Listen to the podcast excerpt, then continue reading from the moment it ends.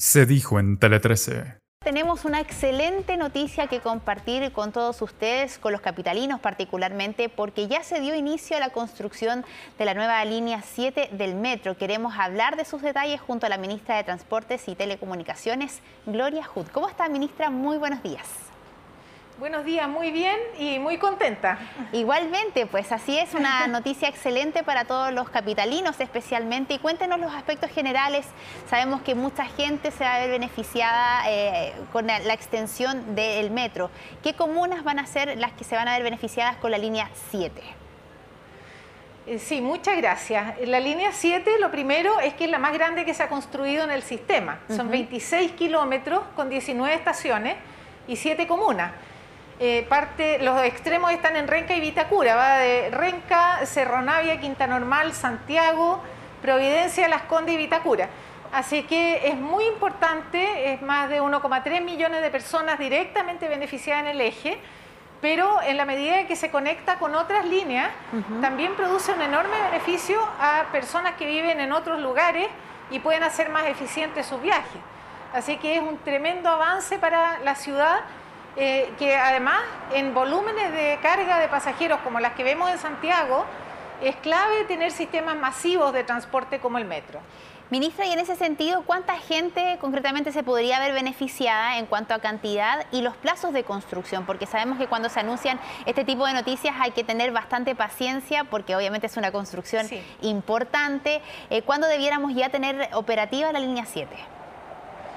Está previsto que la construcción dure seis años. Hay algunas obras, en rigor, el inicio eh, de las primeras obras eh, de instalaciones fue en el año 2021. Ayer lo que instalamos fue la fábrica de dovelas, que es la que va a ir eh, forrando el túnel, por decirlo en palabras simples, y va a estar disponible el año 2027.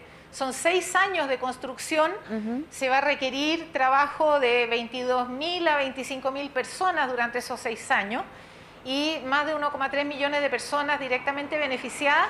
Y hay otra característica de esta línea que se ha comentado poco, pero ya vemos que la línea 1 está en un nivel de carga que tiene muy poca holgura.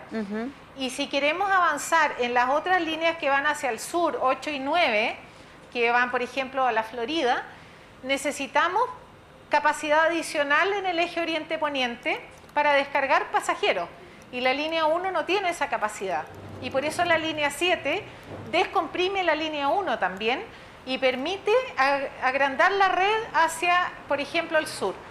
Así que es muy importante, estructuralmente para el transporte público en Santiago es una de las obras más importantes que se ha hecho en varias décadas.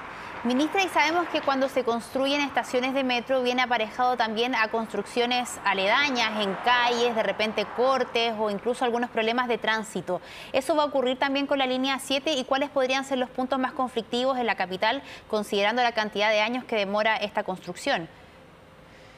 Mira, cada, eh, cada línea que se construye tiene eh, avances también en técnicas constructivas.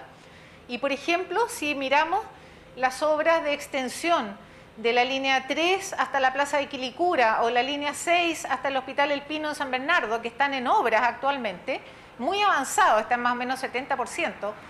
La única intervención de superficie es el pique, pero uno baja y abajo están todas las máquinas, es, una, es como una ciudad subterránea. Cada vez más son eh, las obras menos invasivas en superficie. Eh, eh, pasando desde la línea 1, que yo recuerdo cómo fue que era abierto, era un túnel donde estaban los montones de piedra a los lados, ahora la construcción es completamente subterránea y de hecho ayer partió la fábrica de dovelas. Las dovelas son unas piezas de hormigón prefabricadas que se van instalando junto, la misma tuneladora va instalando este revestimiento y va construyendo el túnel. Así que cada vez es menos la intervención en superficie. Oiga, ministra, aprovechando que la tenemos acá, eh, quería preguntarle de cara a marzo, ¿se viene o no se viene un aumento en el valor del pasaje? Sabemos que hubo de alguna manera algunas restricciones los meses anteriores, bueno, viene un cambio de gobierno también y muchas personas con la cantidad de inflación que hay, con lo caro que está vivir hoy día, quieren saber si se viene sí o sí un aumento en el transporte público. Bueno, como sabe, eh, la definición eh, de tarifa está fuera de la decisión del ministerio.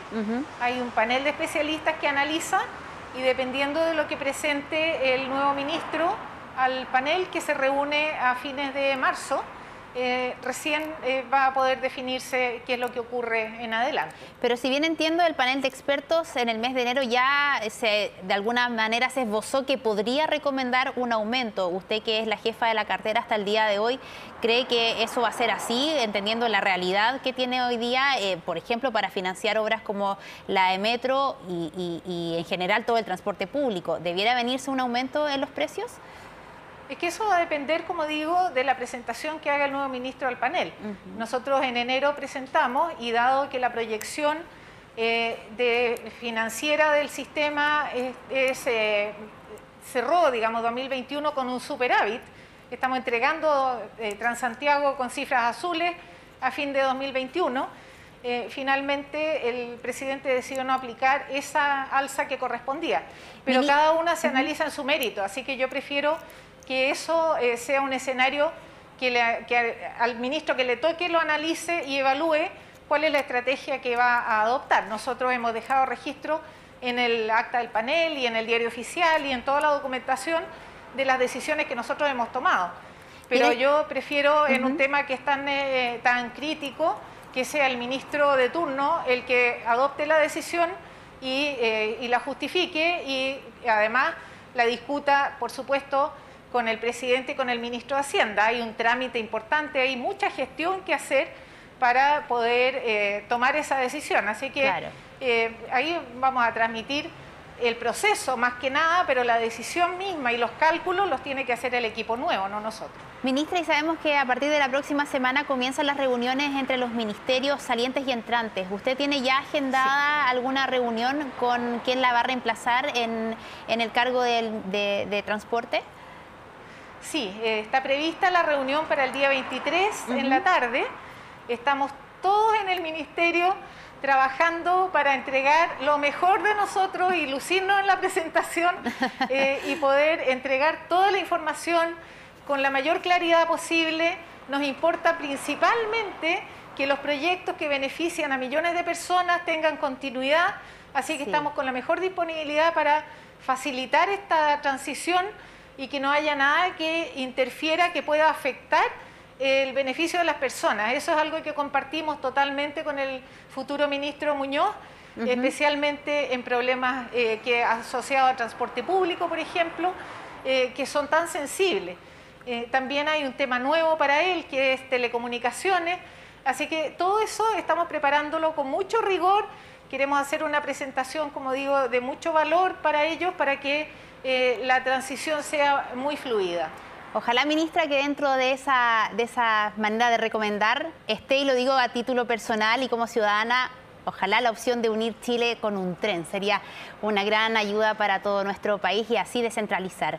Por esta conversación, ministra, muchas gracias, que tenga un excelente día. Nos vemos. Muchas gracias.